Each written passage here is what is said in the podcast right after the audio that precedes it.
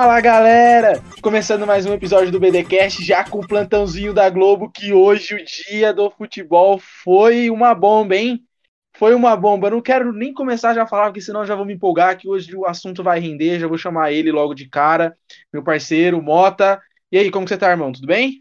Salve, rapaziada! Boa noite para todo mundo, bom dia, boa tarde, não sei que hora você tá ouvindo. Hoje tem bomba, filho. Hoje daqui não é Oriente Médio, mas tá explosivo, rapaziada.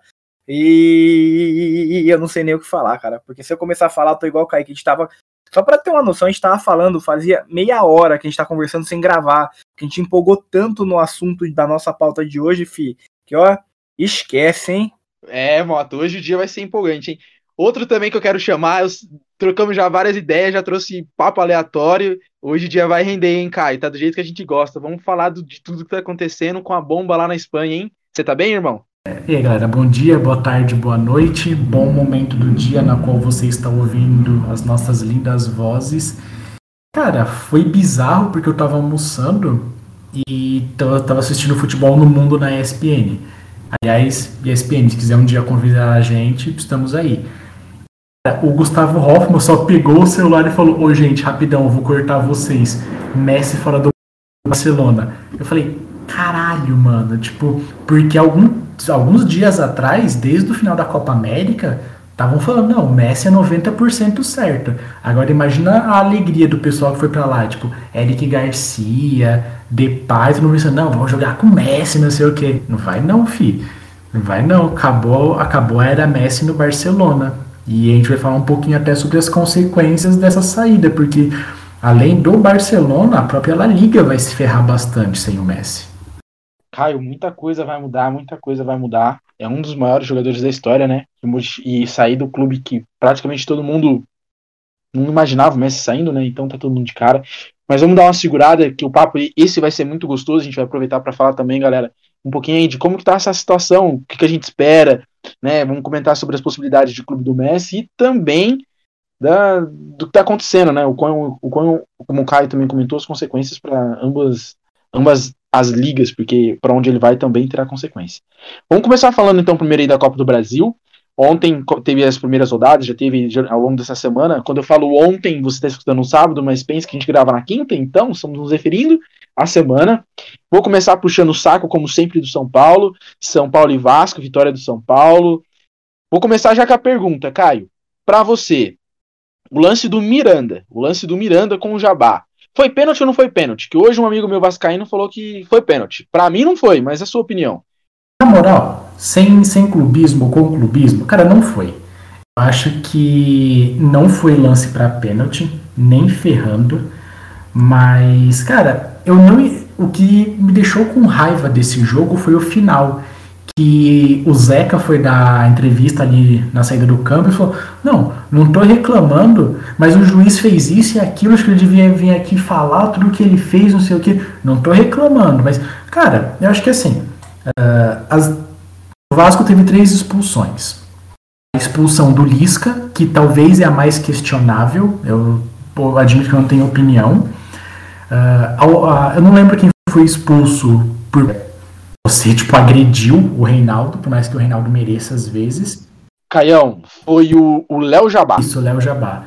Cara, uh, a expulsão do Castan. Irmão, você perdeu na corrida pro Vitor Bueno. Você devia ser banido do futebol e o seu time ser, ser rebaixado para a Série D. Então, assim, as três expulsões, duas para mim foram corretas. Uma delas a do Lisca, que, vamos ser bem sinceros, não fazia muita diferença. Final do jogo, perdendo por 2 a 1 4 a 1 no agregado. E o mais curioso, dos cinco gols do, do confronto, o São Paulo fez todos, porque o gol do Vasco foi gol contra. Então, para mim, não foi pênalti. São Paulo não correu riscos, tipo, dominou tanto o primeiro quanto o segundo jogo. Para mim, foi uma classificação tranquila e acho que a, a reclamação do Vasco, para mim, não faz sentido. Mota, como eu sei que você não é clubista. não, na moral, agora, Mota, você achou que. Não sei se assistiu o jogo, se você chegou a ver esse lance, mas, na sua opinião, foi pênalti do Miranda e as expulsões é, dos jogadores do Vasco foram corretas? Cara, não vi o jogo. Infelizmente, tô tendo um compromisso aí inadiável chamado último semestre da faculdade. o qual me impossibilita de ver qualquer jogo à noite, porque quando eu não tô na aula eu tô dormindo. Então eu não posso opinar sobre o jogo do São Paulo. Eu vi por cima alguns lances. A expulsão do Jabá no, no Reinaldo eu achei justa. É, você vê que realmente ele não foi na intenção de machucar, mas rapaz do céu, só de olhar para aquele lance eu fiquei com dor aqui. O Reinaldo, coitado, não vai. Coitado, não, né? Tem São Paulo vai ficar feliz, porque ele não vai poder procriar, né? Não vai ter prole do Reinaldo aí. Ele tem que fazer uma operação, provavelmente. Mas a humanidade agradece o Reinaldo não se reproduzir. Mas o resultado no, no agregado, né, 4x1, você vê uma superioridade de São Paulo, como deveria ser, um time de Série A, um time que ganhou o Campeonato Paulista, tem que ter superioridade sobre um time que está no momento ainda oscilando numa Série B, começando um trabalho novo com o Lisca aí, né, que é um ótimo treinador, acredito que vai melhorar muito o futebol do Vasco, mas São Paulo muito superior, independente é, do jogo, né? Toda a polêmica com expulsão, o Lisca expulso no final do jogo, inclusive. É, no geral, se esperava que o São Paulo passasse com certa tranquilidade e foi isso que ele fez. Ganhou dentro de casa, ganhou fora de casa e tá aí, carimbou a vaga para a próxima fase da Copa do Brasil e quem sabe no mata-mata, né? Que é o forte do Crespo pelo Paulistão, o São Paulo não, não dê mais alegria pro torcedor. Se Deus quiser, não. Se Deus quiser, sim. Se Deus quiser, sim. Mas eu tô na mesma linha. Mas tudo bem que eu também sou clubista pra caramba, então confesso que eu gostei, agradeci pelas expulsões e eu vou falar de novo. Que ódio que eu tenho do Cano, cara. Parece que o Cano resolve jogar mais do que nunca contra o São Paulo. Eu já tinha feito um. Se não fosse aquela mãozinha milagrosa do Julinho, teria se feito mais um. E ele ia ser sufoco, porque tava 0 a 0 ainda. Com 1 a 0 20 minutos do primeiro tempo, ainda não tinha nem tido, tido ocorrido a expulsão do Léo Jabá. O negócio ia ficar louco pro São Paulo, né? Mas vamos ver o que, que nos espera. É, Atlético Mineiro e Bahia. Que sufoco do Atlético Mineiro, hein? Você, Caio, sempre que eu escuto Atlético Mineiro, eu lembro de você. Você já falando, Atlético Mineiro não vai dar nada, Atlético Mineiro não vai dar em nada. Que sufoco, hein? Foi por pouco que passou pelo Bahia, cara. Irmão, quando você depende de um gol do Vargas para você se classificar, você tá muito na bosta. na moral. Foi aquele, aquele jogo, os dois jogos bostas contra o Boca Juniors, um Boca bosta, como a gente falou no episódio de Libertadores. Você pega o Bahia que tava tipo três jogos sem vencer. É, ganhou de 2 a 0 beleza. E aí, meu, é o primeiro tempo, Bahia vencendo de 2 a 0 E claramente, como a gente já falou várias vezes, o elenco do Galo é muito melhor. Só que é muito inconstante. O Cuca não consegue dar um padrão para esse time. Tipo, tem muito jogador bom, só que é um time inconstante. Vai tomar um sabugo do River Plate e amanhã vai sair os confrontos da, das quartas de final da Copa do Brasil, mas, cara, Atlético, volto a repetir, Atlético Mineiro é um time inconstante, é um time que não vai ganhar nada, é um time que vai ser mais um fracasso recente do Cuca. Apostadores do Brasil, vocês que estão nos acompanhando, você que está ouvindo, você torcedor do Galo Mineiro, você sabe, você torce para o Caio entrar aqui e falar mal do Galo, porque você sabe o resultado. E o Eduardo, ele carimbou a Vargas do Atlético Mineiro para a próxima fase, filho.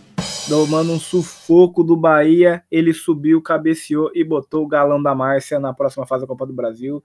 E o Galo é favorito para mim na Copa do Brasil por conta do, do, time que tem, do elenco. Pode não estar tá rendendo melhor futebol que o Cuca, mas o Cuca ele é chato. O Cuca ele é experiente mata-mata, já ganhou Libertadores, já ganhou brasileiro, já ganhou de tudo. É um cara campeão e tem muitas chances. Acredito que o Atlético Mineiro, pelo elenco que tem, pela mandinga aí da experiência do, de jogadores, de treinador, vem com, com muita força para a Copa do Brasil e, e, o que vier pela frente aí vai dar muito trabalho. É, realmente quero só ver como que vai ser a reação do Caio se o Atlético Mineiro ganhar alguma coisa, Mota, porque ele tá botando uma fé que não vai dar em nada, que eu tô muito curioso. Confesso que eu tô torcendo para que o Atlético brisque qualquer coisa só pra gente poder trollar o Caio e confirmar para todo mundo que o Caio realmente é o nosso Mick Jagger.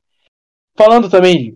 Não, imagina quem tá, não, imagina quem tá acompanhando o podcast desde o é. começo, que tá assim, ele pé frio atrás de pé frio, cara. Não, meus caras vão, vão, O Caio, a gente vai ficar famoso por causa do Caio. Os caras vão entrar aqui, apostador do Brasil. ouvir o Caio falando, apostar contra e ficar rico, mano. A gente tá produzindo. Você que tem problema na, na vida aí com dinheiro, filho, só vem com a gente, você vai ficar milionário. Vou fazer pelo Brasil que o Paulo Guedes não fez. Ministro, Caio, ministro da Economia. É, bem isso, bem isso. E tem chance, viu, Caio? Porque na, na onda que você tá de sorte, irmão, não vou duvidar, não. Flamengo, bom, O jogo do Flamengo vai ocorrer, mas todo mundo já sabe que passou, né? E que o Flamengo que se dane, ninguém se gosta do Flamengo, então o Flamengo que se dane. CRB e Fortaleza, nosso Fortaleza. Não sei se até agora eu posso falar nosso, porque é perigoso São Paulo encarar o Fortaleza, o Fortaleza me dá trabalho. Com o gol do Wellington Paulista, hein? Quem diria? Quem diria? Fala pra mim, Mota. É ou não é um ótimo centroavante? Já tá pronto para jogar no Corinthians já. Se vocês tiveram Finazzi, quem é Finazzi perto de Wellington Paulista? É, o Wellington Paulista ele faz cor aqueles grandes centroavantes que rodam os times do Nordeste, fazem muitos gols lá e quando vem para time do eixo não joga nada, né? Você tem Chiesa, você tem Elton, você tem, cara, deixa eu pensar, o Wellington Paulista, né? Uh, deve ter mais, cara. Agora de cabeça eu não lembro, mas sempre tem uns atacantes que os caras rodam lá, Edgar Júnior. Os caras rodam lá no Nordeste, faz gol atrás de gol, gol atrás Fernandão apesar de ter feito os gols dele no Palmeiras, né? É muito gol, muito gol, muito gol. Chega num time do eixo que talvez. Não digo nem que a pressão é maior, que tem time do Nordeste que a pressão é forte também, cara.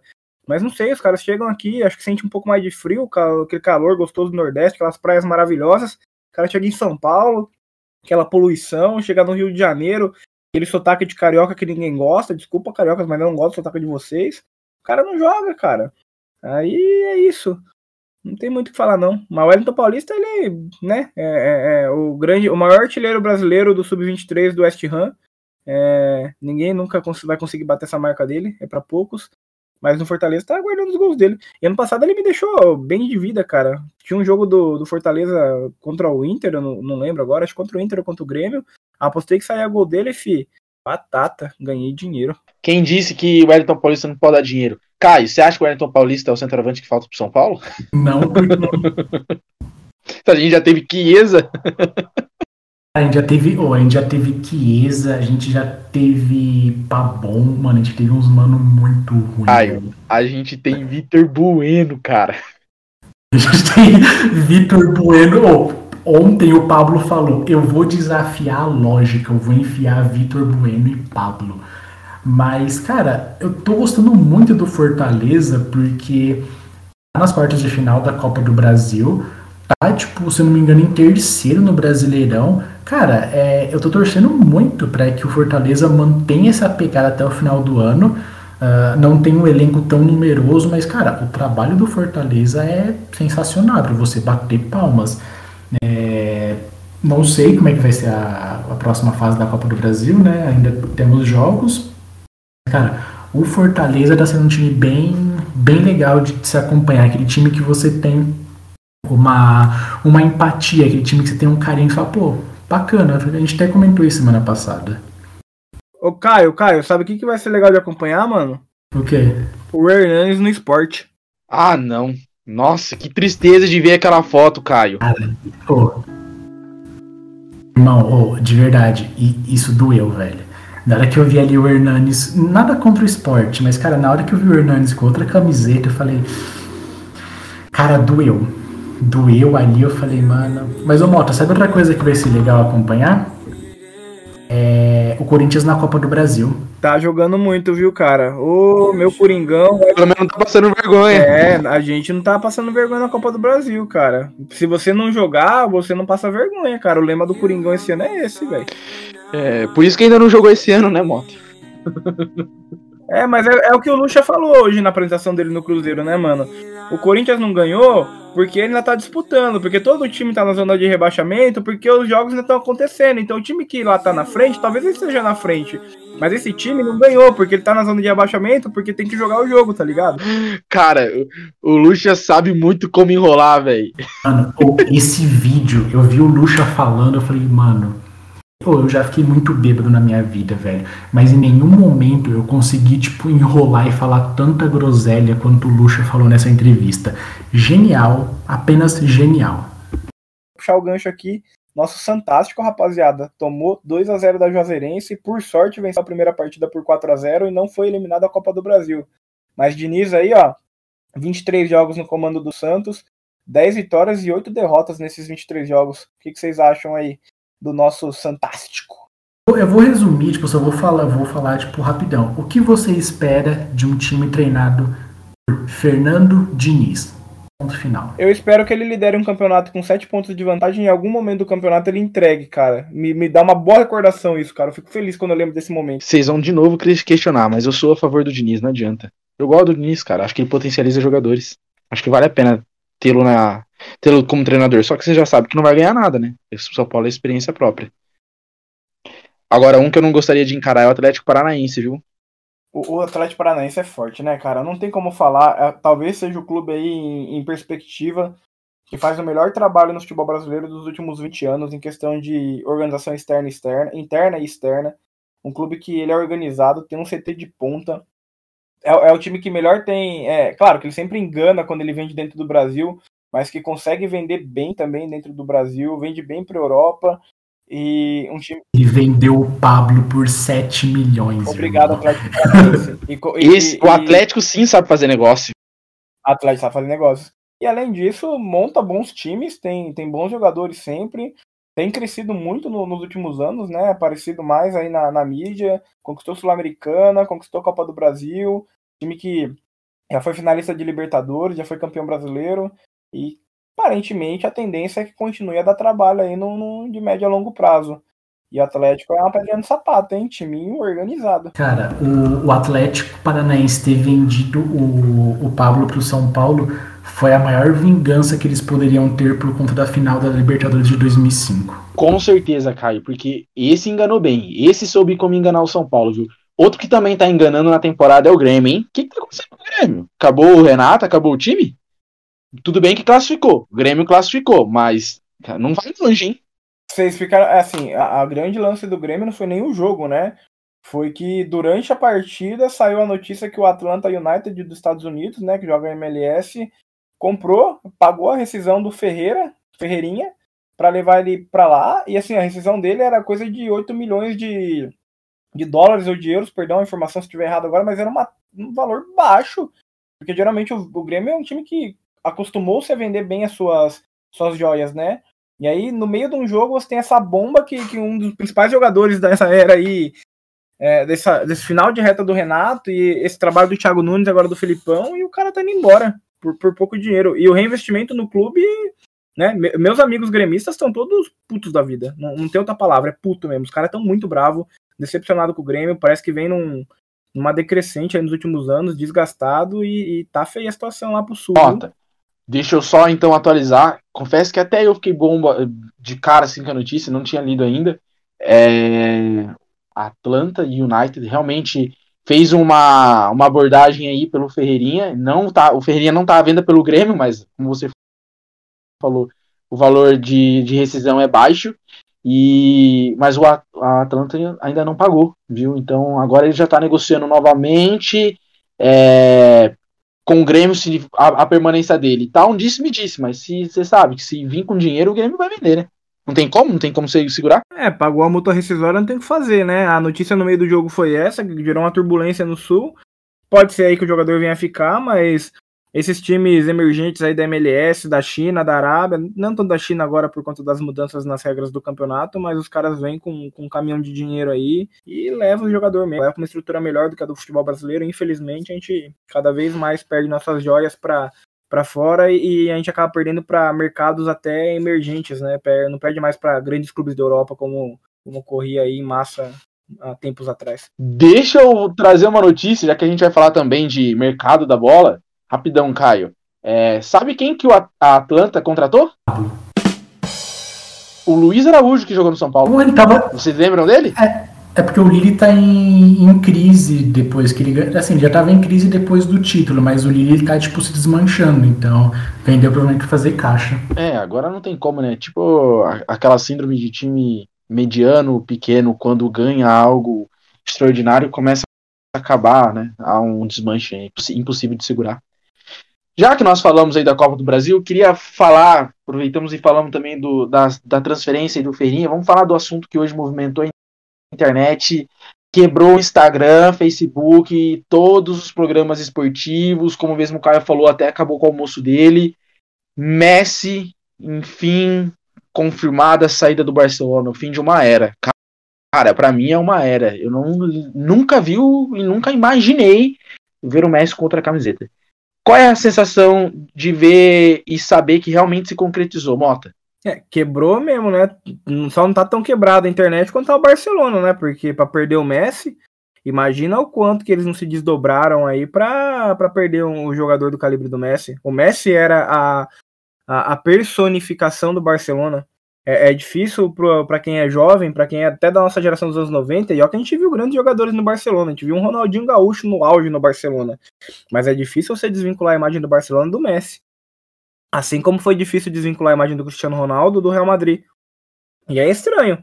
Vai ser um mundo. Eu, eu não consigo imaginar assim o Messi jogando por outro clube que não seja Barcelona. Habituei a vida inteira. Era Barcelona e Argentina, Barcelona e Argentina, Barcelona e Argentina. E agora? Para onde que vai o Lionel? Eu, eu aceito no Corinthians. Eu acho que assim, ele não jogaria muito porque a gente tem um mosquito pela direita lá voando e ele faz um tempinho que não joga, né? Jogou aí na Copa América, mas Quem não, é Messi não perto no, de mosquito? Exatamente. Mas já que no Corinthians está difícil, eu aceito no Tottenham, né? O Gareth Bale voltou pro Real Madrid, a gente tá com uma lacuna na ponta direita lá. Acho que o Messi é um jogador que pode ajudar ali no, no time, né? Agora a gente tá carente de ídolos, porque o Kane também tá nesse imbróglio de saída. Então, meu, imagina, Messi de um lado, som do outro, fi. Alegria do torcedor do Tottenham. Messi, se você quer um desafio na sua vida, fio, vai pro Tottenham, que ó, a gente não ganha nada mesmo, que se a gente conseguir ganhar vai ser com você. Caio, só antes de passar a palavra para você também, só até porque o Mota já comentou, né, como que o Barcelona deixou o Messi escapar. Para quem ainda não viu nada, não foi uma, uma, uma, simples negociação onde o Messi falou não quero ficar. O Messi tinha interesse em ficar. Chegaram, o Messi reduziu um pouco do seu salário e chegaram em um denominador comum. Porém, o que que acontece? Isso na Europa, é, há uma ideia, a gente pode discutir se isso realmente acontece, mas há uma ideia do fair play financeiro. Caio, depois fala um pouquinho, que eu sei que você também gosta de falar sobre isso. Né? E nesse fair play financeiro, a ideia básica, como o Caio estava conversando com a gente, você não pode gastar mais do que você ganha. Com o problema de pandemia, tudo, sem torcida, o Barcelona está arrecadando muito menos. Para se ter uma ideia, o Barcelona contratou quatro jogadores, onde desses quatro jogadores o Barcelona só pagou em um e pagou uma taxa de recompra, que foi o Emerson lateral direito. Tá? Então é uma taxa muito pequena que, eles, que o Barcelona coloca em todo o contrato de empréstimo que eles fazem. Depois veio o Eric Garcia do Manchester City, o Depay veio que veio do Lyon e também o Agüero que veio do, do City. Todos em fim de contrato. Por quê? Porque o Barcelona não tem dinheiro. O Barcelona não conseguiu você imagina a cara de tacho do Agüero que saiu do Manchester City, onde ele é o maior ídolo da história do clube, persuadido por um Barcelona que falou: Amigão, você é amigo do Messi, vem jogar com o Messi aqui no Barcelona. Ele, porra, mano, só joguei com o Messi na seleção, a gente não ganhava nada, né? Vou colar no Barcelona, tá tendo aí uma reestruturação. Aí chegou no Barcelona e falou: Ô, oh, então, mano, sim, não vai rolar, tá ligado? Vou ter que ir embora aí. Falou, valeu. Foi a mesma história do Tomadas Grandes Proporções, do. Como é que era o volante de 2002 da Copa do Mundo? Qual era o nome dele? Kleberson. O Kleberson. Foi a mesma coisa. O, o Kleberson conversou com o Ronaldinho Gaúcho. O Ronaldinho Gaúcho falou: oh, eu vou jogar no Manchester United, tá? Vamos lá comigo? Ou, bora sim o, quando o Kleberson chegou no United, ele ficou sabendo que o Ronaldinho é, assinou com o Barcelona. Foi a mesma história, cara. É, mas o United não mentiu, contratou um Ronaldo. Foi o Ronaldinho? Não foi, foi o Cristiano Ronaldo, mas contratou um Ronaldo. Convenhamos que foi um Ronaldo que fez toda a diferença pro, pro tamanho do United também, né? Então mudou de patamar. Mas então, cara, o que eu fico mais é, assim, inconformado em não consigo entender como que você deixa o cara que, depois da última temporada, que pediu para sair, pediu para sair, resolve ficar, chega no denominador comum, ah, não posso ficar porque eu não tenho condições de pagar seu salário, porque eu não, não ganho. Mano, vende alguém, cara. Faz uma pechincha. Como que você perde um Messi? Porque o que, que será do Barcelona agora, Caio? O que, que você consegue imaginar? A gente estava falando isso antes, né? O Mota comentou que a gente ficou um tempão conversando aí qual é a, a, consequência agora do Barcelona não ter mais o Lionel Messi no time? Se a gente for pegar de início, eu não lembro se foi 2017, 2018, saiu uma reportagem onde 80% do lucro do Barcelona era gasto em salário, ou seja, 80% das receitas do Barcelona eram gastas em salários. Você tinha ali uh, Piquet, Alba, Ter Stegen, Messi, Soares, não lembro se o Neymar já tinha ido ou não, não lembro, não lembro direito. Mas assim, 80% da sua receita era com salário.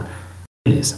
Aí, vamos pegar agora a questão da pandemia. Mano, a pandemia afetou todo mundo, fato, Não tem como, como você negar isso. Mas é muito fácil você apontar o dedo e falar: ah, a culpa é da pandemia, quando você me contrata Dembele por 140, 120 milhões. Quando você contrata Coutinho por tipo 140, chegando a, a cláusulas a 160. Quando você contrata Grisma, que o Grisma, o Barcelona teve que pegar dinheiro emprestado para poder comprar. Então, assim, é muito fácil você chegar e falar que a pandemia foi a culpa, sendo que você compra três jogadores que nenhum deles se firmou, nenhum deles conseguiu dar um retorno financeiro ou técnico para o clube. E se a gente for pegar para, a gente puxar da memória, naquela sacolada que o que o Barça tomou para o Bayern de Munique, o, o 8 a 2 é, esses três jogadores estavam no banco.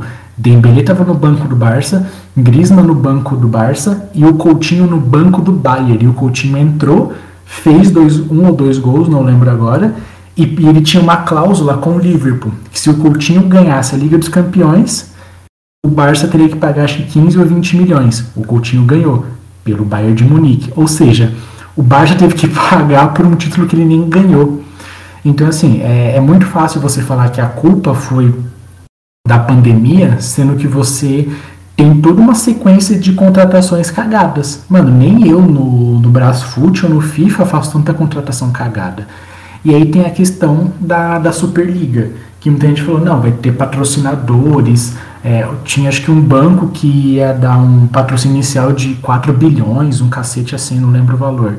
Mas, cara, não tem como você ter uma liga atrativa, você pegando, ah, terão todos os dias clássicos. Mano, clássico, ele é clássico justamente porque ele é esporádico, porque não acontece todo final de semana. E além disso, teve toda a possível punição, né? Porque o presidente da presidente da Superliga é o Florentino Pérez e o André Agnelli, que é presidente da, da Juventus.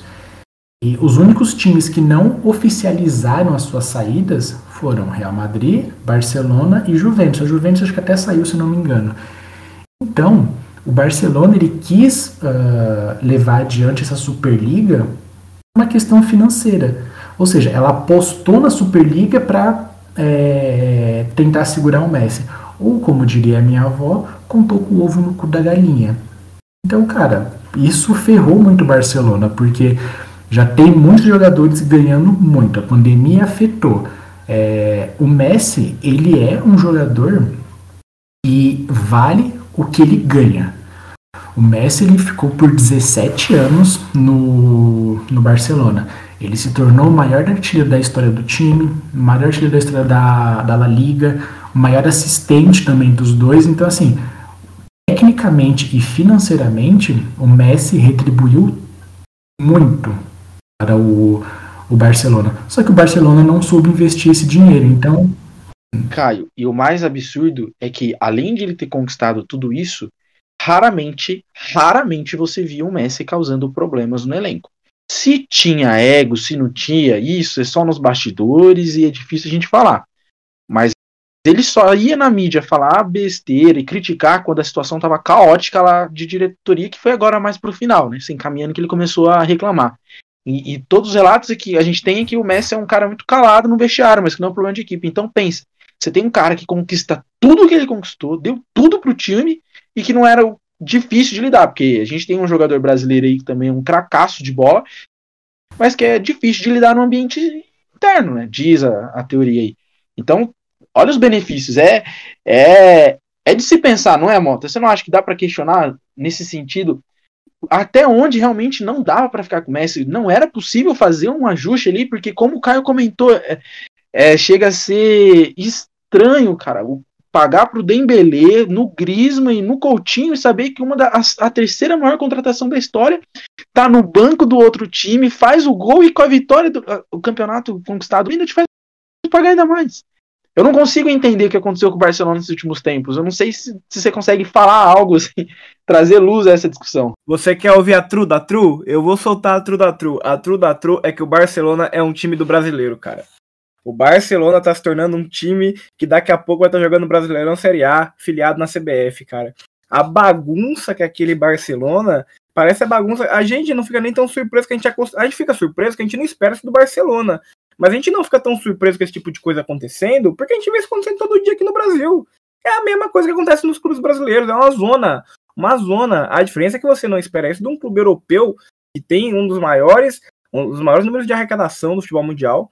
Barcelona, ele tá ali pau a pau com o Real Madrid, é como o clube aí que, que mais gera receita, como o clube que mais tem nome no futebol mundial. É, é um time que sempre teve muito dinheiro.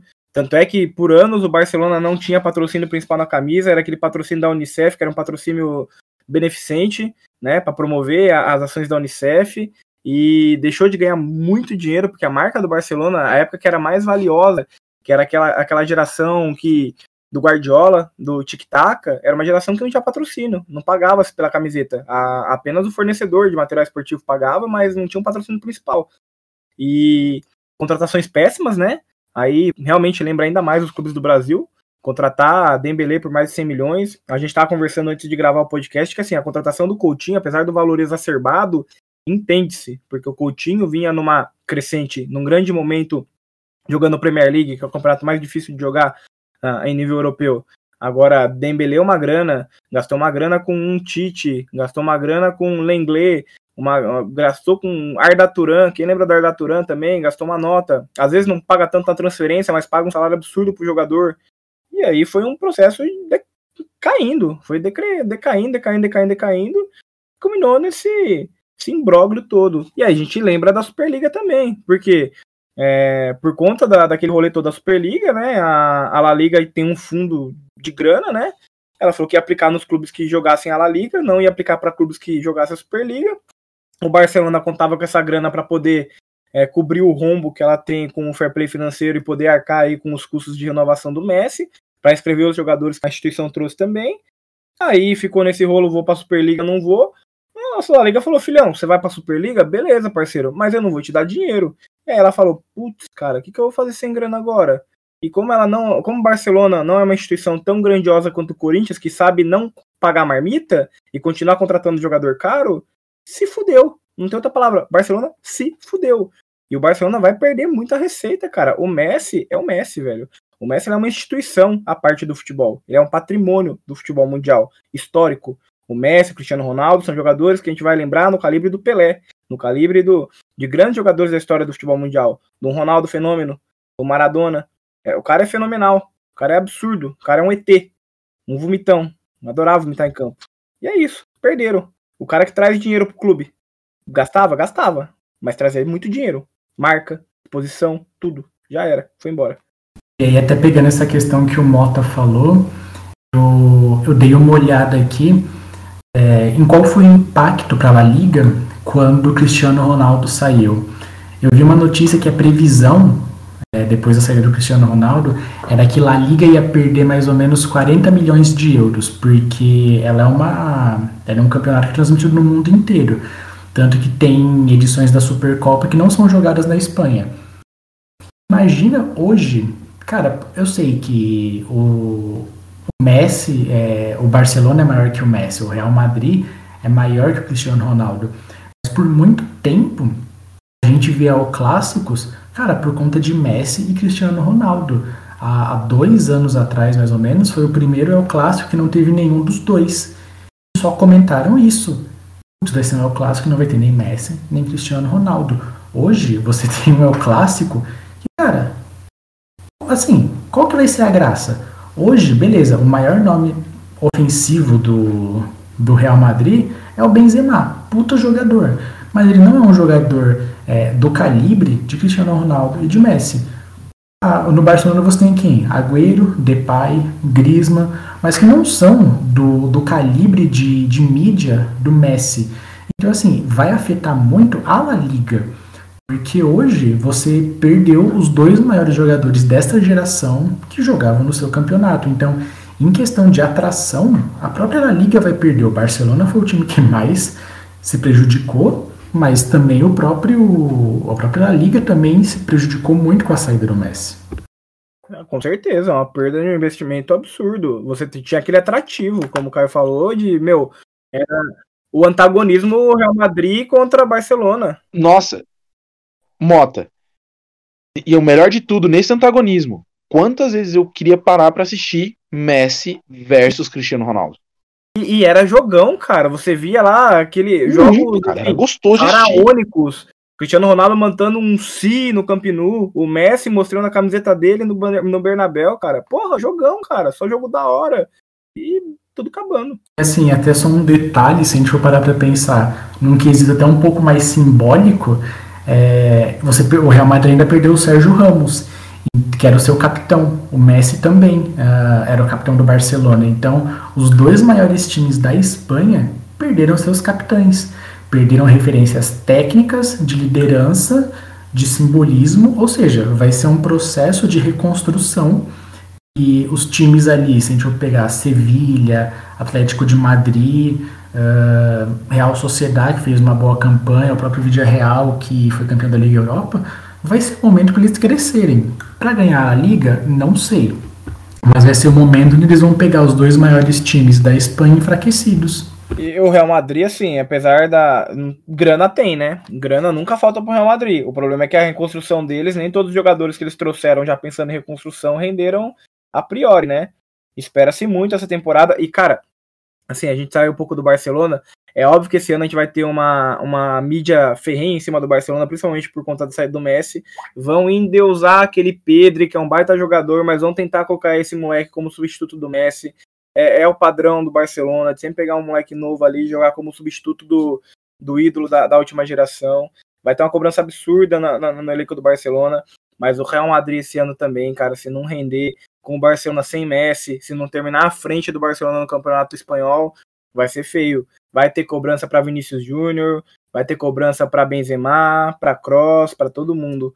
Vai, o, o, interessante esse ano do Campeonato Espanhol, que perde aí o seu maior é, showman, perde seu maior potencial de espetáculo, que era o Messi, vai ser ver essa briga de clubes de menor expressão tentando ganhar o título, né? Com, com esse Real Madrid que é uma incógnita, ninguém sabe se esse ano vai ser o ano que vai voar de novo e ganhar mais uma Champions League, ou se vai ser um ano que vai terminar em oitavo no Campeonato Espanhol. E o Barcelona, que, meu, eu tô curioso para ver um Barcelona sem Messi. Vou só trazer uma estatística, a gente, a gente tá falando do tamanho do Messi. O Messi fez 778 jogos pelo Barcelona. Ele fez 672 gols. É praticamente quase. A proporção é quase que por causa de 100 e, 116 gols, quase um por, um, um por jogo. O cara conquistou 35 títulos é muito grande. Concordo plenamente quando o Mota fala. O Messi é um patrimônio do futebol e para mim era um patrimônio do Barcelona. E sabe que me, me lembra agora com esse fim de tudo? Eu começo a lembrar da época que eu começava a me apaixonar pelo futebol, que comecei a me apaixonar quando pequeno. Mas quando veio os grandes jogadores, cara, a seleção de 2002, veio o Ronaldinho. O que o Ronaldinho fez no Barcelona foi assim de de chorar. Você queria chorar de alegria. Mas eu lembro muito do Barcelona, de Barcelona de Puyol, Barcelona de Iniesta, Xavi, Me Messi. Acabou, velho. Acabou o ciclo. E eu, eu confesso que hoje vou aguardar para ver a temporada do Mota, porque o Pedro fez uma boa temporada, fez uma boa Eurocopa, mas também não acho que é tudo isso. Não sei se vai ter a mesma proporção agora do embate Real e Barcelona, porque esse dualismo que existia de Messi e Cristiano Ronaldo era perfeito e e não era só perfeito porque eles prometiam, porque eles entregavam. Assistir um jogo dos dois era assim perfeito. Eu parava para assistir. Então, não sei o que, que vai ser, não sei como que o Barcelona vai se reestruturar. E bom, principalmente frisar no que o Caio também disse. O impacto vai ser enorme para a La Liga, enorme, enorme. Tô curioso para saber como que os clubes vão se reestruturar, e principalmente o Barcelona, porque hoje quem é o grande nome do Barcelona? Vocês saberiam dizer? Vamos colocar o Pedri. Mas quem hoje é realmente o cara que decide pro Barcelona? Eu, eu acredito que vai ser. A expectativa vai ser no Agüero. Por conta do histórico dele, por ser um jogador multicampeão, maior ídolo do Manchester City. E acredito que não para substituir o Messi. É impossível. Nenhum jogador vai substituir o Messi. Mas acredito que o, o peso de decisão do Barcelona vai cair muito sobre, sobre o Pedri, por ser jovem, por ser da base, por toda a característica do Barcelona, e sobre o Agüero, pela experiência, pelo futebol que ele já mostrou na vida dele, apesar da idade. Eu acho que vai ser em cima do Depay. Não vejo muito no Agüero por conta da idade, por conta do físico, mas eu acho que vai ser o Depay e a gente tem que lembrar ainda do Ansu Fati.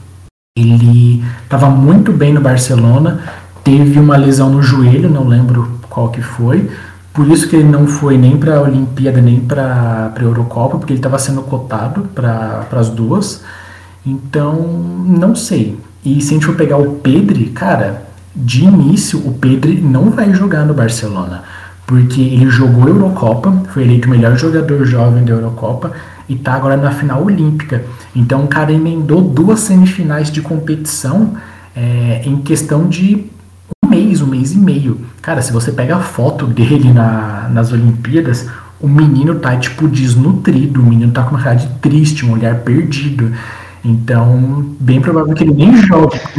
Eu vi essa foto de novo. É, é bem provável que ele não jogue, porque o menino tá morto. O menino tá, tipo, mais cansado que o cunhado, que é um amigo nosso aí, que um dia espero que ele participe aqui. Mas aí, vou, vou lançar brava aqui, ó, pra nós encaminhar e pra finalizar. Eu vou perguntar pros dois, e depois eu vou dar minha opinião também. Vou começar pelo Kaique, que ele, por ser nosso host, ele acaba sendo quem menos fala nos nossos episódios. Kaique, se você fosse o Messi, para onde você iria? E a segunda pergunta, para onde você acha, enquanto Kaique, que o Messi vai jogar? Mota, ó, vou ser bem sincero, eu pensando como Messi, tá? Então, dentro do que eu também acredito, já com meus 34 anos, conquistando, né, conquistei tudo que eu queria, o Messi conquistou praticamente tudo, acho que falta só títulos agora de expressão com a Argentina, eu voltaria para a Argentina para disputar uma Libertadores, para ter a oportunidade de jogar. E também é gostosa porque ela envolve briga, envolve discussão e tem um clima. Vivenciar de novo um Boca River, para quem é argentino, deve ser muito gostoso. Então eu voltaria para a Argentina, porque dinheiro não precisa mais. Ele tem muito dinheiro, então se ele soube trabalhar isso na vida dele, tá bem encaminhado. Então eu voltaria para a Argentina. Qual clube? O clube que me oferecesse uma boa estrutura de futebol. Né, um projeto esportivo para ser campeão. Ah, voltar só porque é onde eu comecei. Não, que envolva algo que me dê prazer em jogar e competir. Mas, infelizmente, eu acredito que ele vai para o Paris Saint-Germain. Tá? É uma afronta isso para a sociedade, porque se você gosta de futebol, você não pode torcer para o Paris Saint-Germain. O Paris Saint-Germain ele é uma afronta para o futebol. E o que acontece? Quem hoje poderia pagar o salário do Messi? Real Madrid. Ele não vai. Manchester United não vai ter como. Já contratou, pagou horrores, que isso dá até agonia pensar que pagou tanto que pagou só em dois jogadores. Então já não tem condições. City, City acabou de comprar o Gurilish por 100 milhões de euros e tá tentando de todas as formas o Kane. Não sei nem como que vai encaixar, mas então não vai. Quem que sobra hoje com cash indiscutível e que é louco o suficiente para pagar muita grana em um jogador? Paris Saint-Germain. Os clubes ali da Alemanha, o Bayern de Munique não paga tudo isso no jogador nem a pau. Então, infelizmente, eu acho que vai para o Paris Saint-Germain. Infelizmente. E você, Caio, o que, que, você acha? O que, que você faria se fosse o Messi? E para onde você acha que o Messi vai? Só um adendo aqui rapidão, é que eu vi uma matéria agora de pouco, enquanto a gente estava né, gravando, que o PSG vê como muito difícil o negócio do Messi, porque o Messi é um negócio que custaria ao PSG 80 milhões de euros por ano, livres, né? É isso pagando de salário pro cara, fora que gastaria aí com com imposto e, e com demais custos do, de trazer um jogador do calibre do Messi. E que o Barcelona, no, o Barcelona não, perdão, o PSG no momento ele está mais focado em renovar com o Mbappé do que trazer o Messi. Mas a gente sabe que o mercado é assim, feito de oportunidades e literalmente não é todo dia que você tem um Messi livre no mercado podendo negociar só luvas e salário com ele, né? Então, conhecendo o poder financeiro do PSG, né, fica aí na, na expectativa. É, se eu fosse o Messi, eu acho que eu olharia muito, igual o Kaique falou, pro mercado da América do Sul. Porque, cara, uh, ele pode olhar e falar, meu, tudo que eu, tudo que eu já conquistei, o que, que falta para mim? Uma Libertadores. Então, cara, ele seria um excelente banco pro Rigoni, por exemplo. Cara, é, daria ele pro Rigoni continuar jogando para manter um certo equilíbrio durante Libertadores o Messi é reserva dele. Seria essencial. Agora, falando sério, eu, eu concordo também com o Kaique. Eu acho que uh, a história do Messi é escrita. Mais uma Champions pelo, pelo Paris Saint-Germain, cara, não vai mudar a história dele.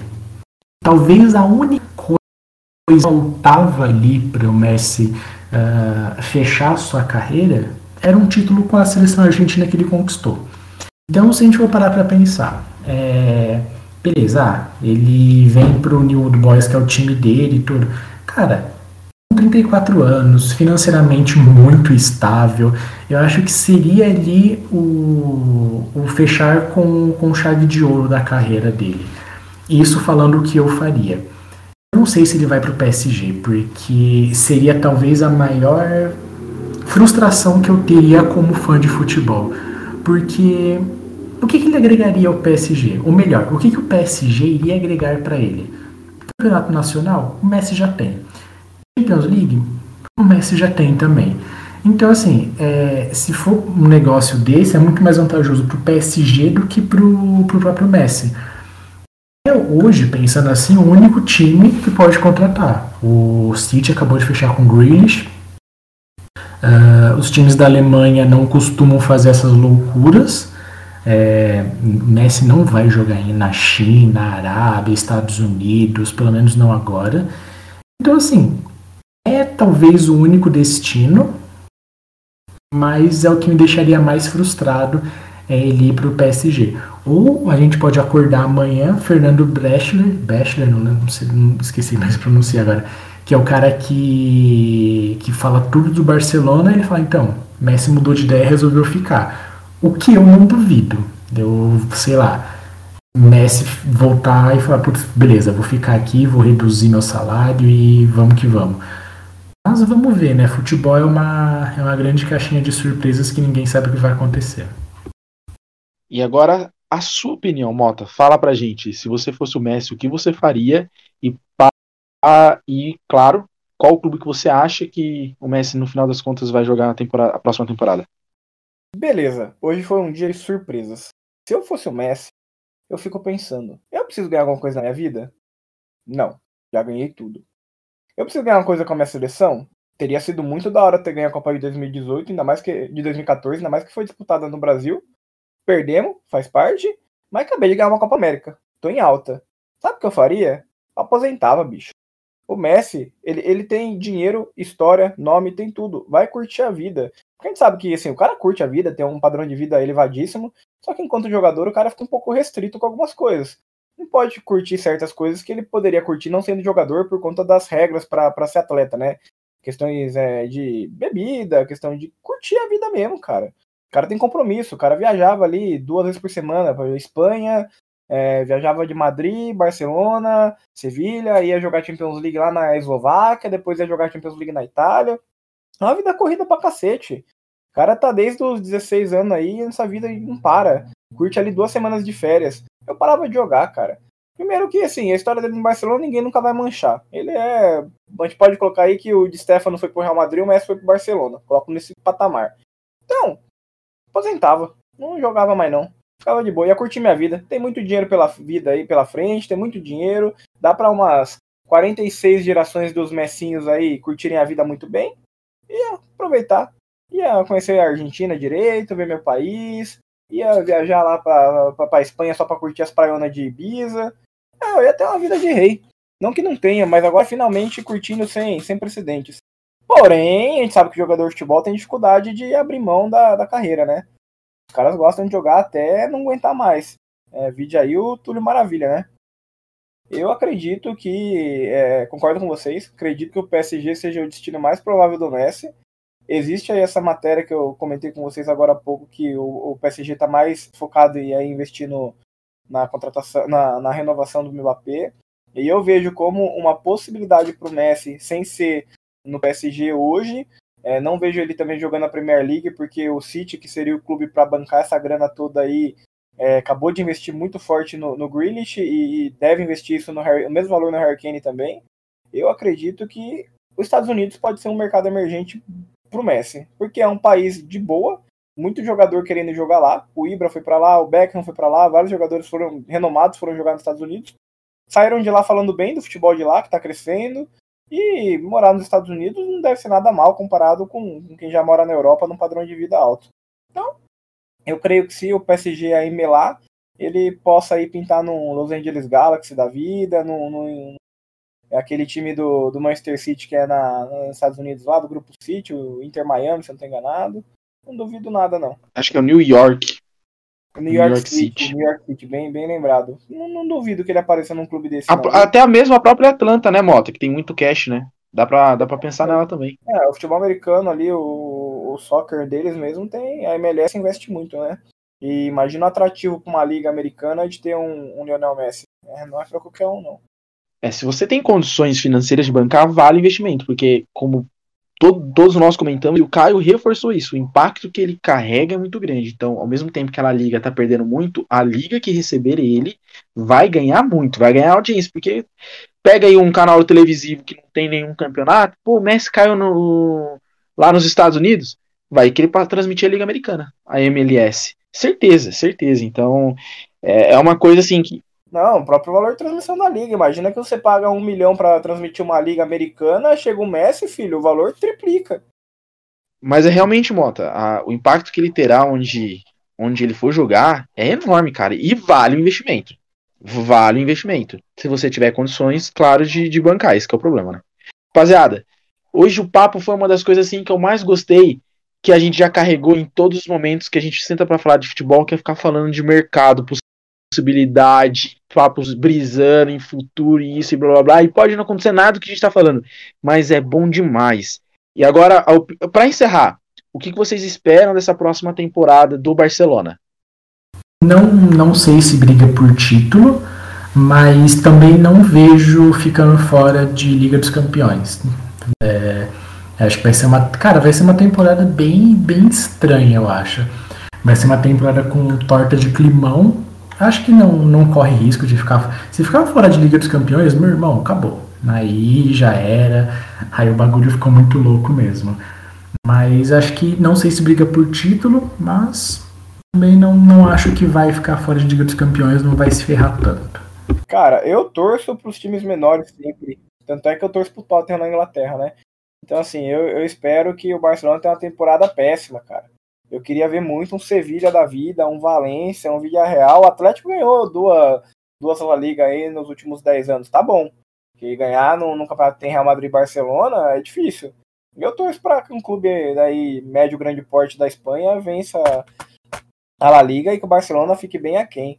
Até porque é, é um reflexo da, das más gestões do clube, é um reflexo de tudo de ruim que tem acontecido com o Barcelona é bom é, que eles tomem um susto, uma temporada ruim, óbvio que não vai cair, óbvio que uma temporada ruim do Barcelona é classificar para uma Europa League, aí seria uma temporada catastrófica, mas seria bom para eles repensarem a estrutura do clube, repensar a organização interna, repensar elenco, repensar tudo e quem sabe voltar a, a ser o grande Barcelona que, que os torcedores da minha geração aí foram acostumados a ver com, com Guardiola, com Luiz Henrique e, e que deu tanta alegria para o torcedor Blaugrana. Vamos ver o que aguarda a próxima temporada para o Barcelona. Rapaziada, mas é isso. O papo hoje foi foi bom, foi gostoso, do jeito que a gente tá, tá, tá se acostumando. E falar de mercado da bola é muito bom. Vale aí, quem sabe, uma possibilidade de fazer um episódio só para falar de mercado, é, perspectivas de próxima temporada que já estão para se iniciar logo, logo aí na, no mundo europeu. Caio, seus encerramentos, por favor. O que, que tu manda de, de informação aleatória para nós hoje? É, bom, hoje, já que a gente falou bastante de da bola, eu, eu vou trazer uma informação justamente sobre isso. Sobre essa questão. é um dos momentos que eu mais gosto. Justamente quando você tem essas transações e tal. E eu vou falar de uma transação que na época chocou muita gente. Quando o quem que você acha que foi mais caro, Kaique? Você que torce para o United. O, o Ferdinand ou o, o Pogba? O Ferdinand ou o Pogba? Eu acho que o Pogba foi mais caro, porque o Pogba não ganhou nada. É, falando financeiramente mesmo, o Ferdinand custou mais o United do que o Pogba. É, e aí, beleza, a gente tem que dar o contexto. O Pogba ele foi contratado em 2017 16, 17 pelo United da Juventus, pagou 105 milhões para o para o Pogba e para o United voltar, né? Porque ele tinha saído a custo zero. Foi contratado por 46 milhões do Leeds United na época. Ele estava no Leeds. E aí você para e pensa, mas como assim, né? Tipo, um custou 46 e o outro 105 milhões. Na época, o 46 milhões é, representava 30% da receita do United. É, 105 milhões, se eu não me engano, depois eu vou até confirmar e eu posto depois no nosso Twitter, no nosso Instagram, então siga para você, nos siga para você ter essa informação. É, o Pogba custou pouco mais do que 10% da receita do United. Claro que a gente tem que levar em conta inflação, força da moeda, mas é curioso perceber como que o Ferdinand custou talvez proporcionalmente mais o United do que o Pogba. Então, é isso aí, galera. Uh, nos acompanhe. Fala aí, Kaique. Só antes de você encerrar, Caio, eu adoro as informações aleatórias, porque realmente tem coisas que eu não sabia. Que massa. Só faça ressalta que o, aí a gente depois vai analisar né, o bruto assim, qual investimento valeu a pena, né? Será que valeu a pena ter gastado os 30% do, da nossa renda no Ferdinand ou ter gastado 10% no Pogba? Agora aí fica a reflexão para um próximo episódio. Pode encerrar, mas cara, eu adoro esse momento. Não, sim, né? Se a gente for pegar tipo toda a história do do Ferdinand United, valeu cada centavo. Mas é isso aí, galera. Acompanhe a gente para mais podcasts. Uh, boa noite, bebam água e até a próxima. Moto, hoje a gente quase não falou de futebol brasileiro, mas como sempre, muito gostoso falar de mercado da bola. Sei que você também é apaixonado, adora ler sobre futebol europeu, principalmente futebol inglês, para sofrer um pouco com seu time aí, né? O, o Pipoca Tottenham. Então, que prazer. Espero falar de novo sobre isso, viu? Cara, sempre um prazer imensurável falar de futebol europeu num todo, falar de um cara igual o Messi, que é um símbolo do futebol. Não quero falar do Tottenham, do Harry Kane, a gente grava isso daí mais pra frente quando a gente resolver a treta dele lá no Tottenham. Tô bolado com ele no momento, inclusive. É uma saída tão diferente aí do que tem acontecido com o Messi aí com o Barcelona, né? Uma saída totalmente usa. Mas antes de eu me despedir, cara, é, eu queria comentar que hoje a gente vai fazer um episódio sobre grandes momentos do futebol. Era a nossa pauta até a hora do almoço, quando pipocou essa história aí do Messi. A gente precisou mudar de pauta, porque esse é o, é o timing para falar. É, o Messi merece muito mais do que um episódio, merece uma série de, de episódios, merece todos os, os, os, prêmios, merece tudo que a gente puder falar sobre futebol. Falar de futebol é falar do Messi. Mas a gente tinha recebido uma história, né? Eu recebi uma história aí semana passada de um, de um amigo meu. É, ela encaixaria muito no, no nosso episódio sobre sobre grandes momentos do futebol. Mas eu vou ler ela aqui. A gente recebeu semana passada, a gente promete ler as histórias sempre na, na semana seguinte, né? Então eu vou ler a história aqui do, do meu amigo Rafael, ele que faz direito comigo aí, é funcionário do Banco do Brasil, formado em sociais lá pela USP, e ele mandou a seguinte mensagem pra gente. Salve, clubistas brodes! Espero que esteja tudo bem com os cartolas nessa semana fria. Venho aqui compartilhar uma história relacionada ao primeiro episódio de vocês jogos regionais ou no interior. Um colega meu do trabalho, corintiano, levou seu sobrinho para assistir a um jogo de futebol. O moleque era bem jovem, não curtia muito futebol, nem se declarava muito corintiano, e nunca tinha ido a um estádio na vida. Pois bem, eis que o meu colega levou o menino para ver o jogo do Palmeiras contra o Corinthians no dia 8 de março de 2009, em Presidente Prudente. No fatídico, famigerado jogo com um gol de cabeça do Ronaldo Fenômeno, garantido empate alvinegro e quebrando o alambrado, Eu lembro desse jogo, hein? Cara, que jogo foda como corintiano. Pois é, o rapaz pirou com aquela cena e desde então virou torcedor de fato do time e foi contínuo em outros jogos futuros. E tudo isso graças a um jogo no interior do Oeste Paulista, que, relativamente, não teria um acesso à capital tão difícil, mas que fez toda a diferença para a vida do jovem torcedor. Até eu, que não sou corintiano, o Rafa é santista, idoso, né? Deixando o clubismo de lado, tenho que reconhecer que foi um grande momento do futebol. Abraços, Santistas. Mota, só ressalto o quanto o futebol ele é muito mais do que um esporte para muitos. Para mim, ele é isso. É, tem uma memória efetiva, claro, mas é o prazer de vivenciar momentos que você não compra, como esse. Porque nós somos do interior, né? O Caio não, mas eu e você também. E, e é muito difícil para capital. É muito difícil para capital para nós para assistir um jogo, porque além do transporte tem o valor do ingresso você ter a oportunidade de vivenciar isso e da dimensão que foi naquele momento, cara, deve ser uma sensação perfeita. Daria tudo para ter uma sensação como essa dentro de um estádio daquele momento. Porque tem coisas que na, na vida a gente não esquece. Esse é o momento que eu tenho certeza que marcou. Porque eu fico imaginando você num, num jogo desse, Mota. Cara, eu vi pela televisão e, meu, cabeçada do Ronaldo, final de jogo, perdendo o clássico pro Palmeiras, jogo imprudente, o Corinthians não dava sorte de jogar clássico lá imprudente. Meu, é, é sensacional. Eu lembro até hoje do lance inteiro desse gol do Corinthians, me arrepio inteiro. Quando o Rafa mostrou a história assim e mandou para mim, eu, eu revi o um momento na minha cabeça. Que momento maravilhoso, enquanto corintiano, enquanto fã do futebol. Pô, foi, foi muito bacana. Rafa, mande mais histórias pra gente. Vai, Januba, comenta aí. Não, é, eu só, rapidão, só para complementar o que eu tinha falado, eu achei o, a receita do Manchester United na temporada que eles contrataram o Pogba. É, foi recorde na época, foi uma receita de 518 milhões de libras. Lembrando que o Pogba foi contratado em euro e libra vale mais do que euro. Então, cara, foi uma fatia muito ínfima. Mas até complementando essa história que vocês contaram, cara, é, é surreal ver como que um jogo pode mudar tanto a percepção que você tem. Quando às vezes, mano, você pega ali um jogo que. Putz, aquele jogo que o time ganha, o time que você está vendo ali ganha, arrebenta e você começa a desenvolver um sentimento, a, ir atrás, cara, é, é, sensacional.